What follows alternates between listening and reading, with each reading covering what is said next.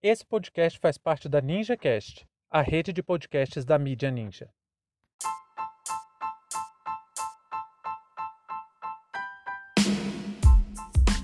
Por que Olavo de Carvalho veio ao Brasil? Sejam bem-vindos e bem-vindas ao seu plantão informativo com análise e opiniões a partir de uma perspectiva histórica. Eu sou Arnaldo de Castro, em conjunto com Brenda Salzman, e hoje é dia 9 de julho de 2021.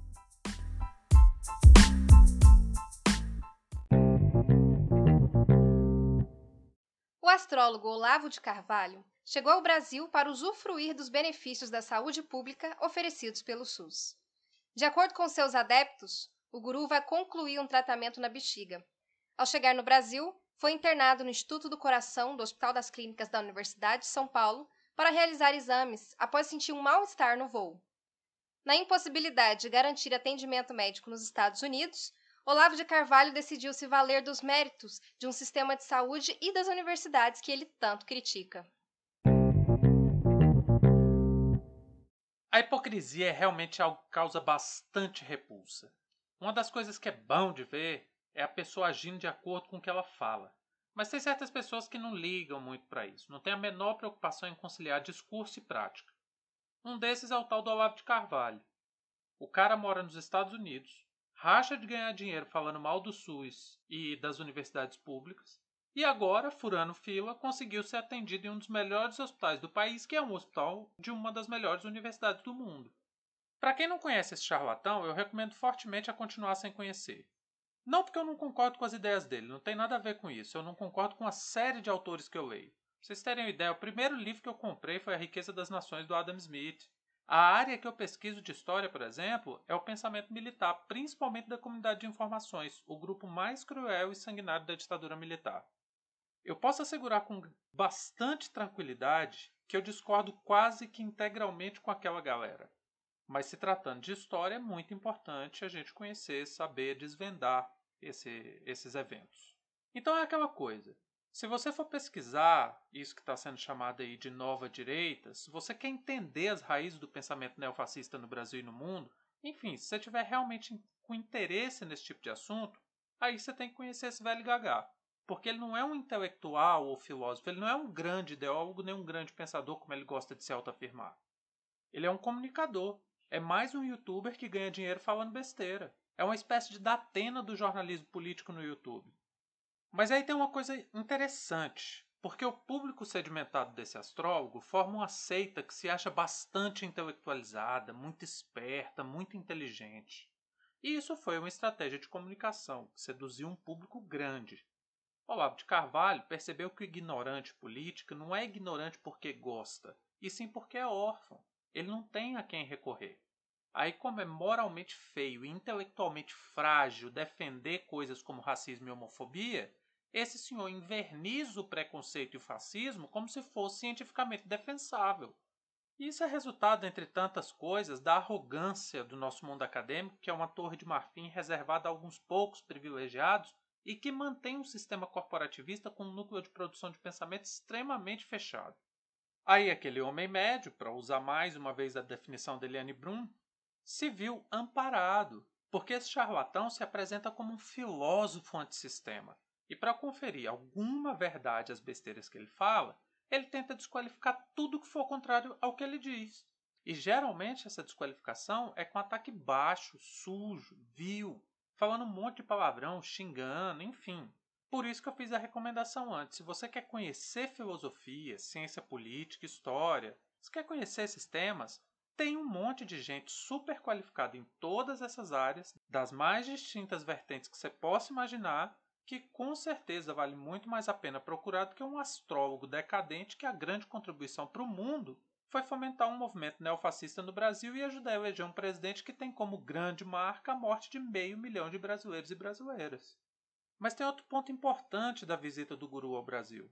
É algo que precisa ser acompanhado de perto. Todo mundo sabe que as maluquices e malvadezas que Bolsonaro e sua turminha faz e fala é muito a reprodução daquilo que o Olavo de Carvalho diz. E não é porque o Olavo de Carvalho é um gênio seguido pelos bozoboys, mas sim porque ele é o aporte teórico que justifica a ação política dessa gente. Esse mesmo senil foi o responsável pela indicação de ministros como Ricardo Vélez e, a, e o Abraham Weintraub, os ministros da Educação. E hoje, o atual ministro ainda é mais um olavista, o terceiro olavista a ocupar esse cargo, o empresário Milton Ribeiro. Mas voltando ao Weintraub, ele foi o responsável pelo fim do contrato do MEC com a Fundação Roquete Pinto, que era responsável pela TV Escola. E assim, uma das mais respeitadas emissoras de televisão de educação do mundo chegou ao fim. Agora, o Milton Ribeiro está fazendo uma nova TV Escola junto com a EBC. E nos corredores, essa nova TV Escola já foi apelidada de TV Olavo. O projeto vai ter como orientação central ser uma difusão de teleaulas para quem defende o tal do homeschooling, mais uma das defesas do, do astrólogo. Porque para ele, afinal de contas, a escola pública, para ele, nada mais é do que uma academia de formação de guerrilheiros e narcotraficantes. E aqui devemos ter muita atenção, porque o que tudo indica, o MEC vai fechar um contrato para aquisição de cursos do Olavo de Carvalho para essa nova rede de televisão. Aí eu fico daqui imaginando as crianças sendo educadas por esse homeschooling bolsonarista. Ainda mais se for com os cursos imbecilizantes do Olavo de Carvalho. Vou dar um exemplo para vocês do que, que as crianças vão aprender com o homeschooling do Bolsonaro. Eu fiz questão de separar 12 grandes ensinamentos do Olavo de Carvalho para vocês. Vamos lá. 1. Um, Isaac Newton era um idiota e a lei da inércia não existe, ela é uma mentira. 2. Ele acha que é bem razoável duvidar que a Terra seja redonda, ou seja, ele acredita que existe sim a possibilidade da Terra ser plana. 3. A ONU apoia o terrorismo. 4. O ser humano não precisa do cérebro para viver. Aqui a prova empírica dele deve ter sido as pessoas que compram o curso dele, né? 5. Os Estados Unidos entraram na guerra do Vietnã com o objetivo de perder a guerra. 6. Bill Clinton, o ex-presidente dos Estados Unidos, era um agente secreto a serviço da China. 7. A ditadura no Brasil, na verdade, era uma democracia. 8. Che Guevara invadiu a Angola oito anos depois de ser assassinado. Os comunistas são cabulosos mesmo. 9. Essa é um 4 em 1. FMI, ONU, George Soros, Bill Gates são comunistas. E aí, para emendar também com a 10, poderia estar 5 em 1, né? A 10, Ernesto Geisel, isso, ditador Ernesto Geisel era comunista. 11. Cigarro não causa câncer e mais, é um ótimo tratamento precoce contra Alzheimer. E 12, e aí a que eu mais gosto, claro, essa é impecável, uma pérola, essa não podia faltar. 12. A Pepsi usa fetos humanos abortados para fazer adoçantes do seu refrigerante. Eu sei que parece fake news, mas não é não. Se você quiser conferir se eu estou mentindo ou não, basta ir no Twitter desse imbecil, tá tudo lá. Claro que provavelmente você vai desistir muito rápido depois de ver tantas citações a órgãos genitais de gente que ele não gosta. E acreditem se puder, tem gente que paga para ter acesso ao conteúdo exclusivo dos cursos dele. Os integrantes da seita dele, claro, vão dizer que eu estou descontextualizando as incríveis análises do guru. Mas eu queria saber, eu queria que alguém me explicasse, por favor, alguém me responda.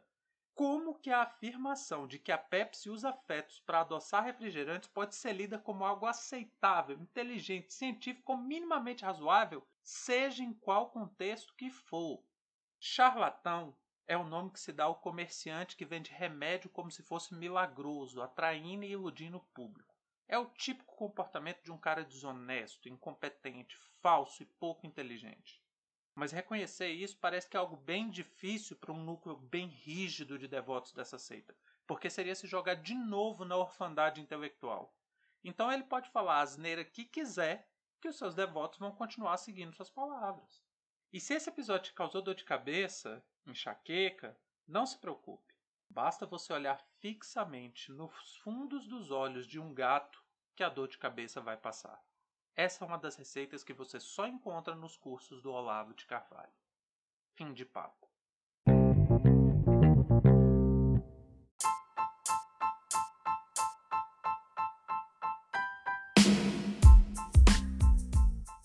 Entre tantos fatos que nos cercam e com a velocidade de informações a que estamos submetidos, essa foi nossa escolha para o destaque de hoje. Se você quiser participar do nosso financiamento coletivo, acesse catarse.me história. Muito obrigado a você por prestigiar nosso trabalho e até a próxima.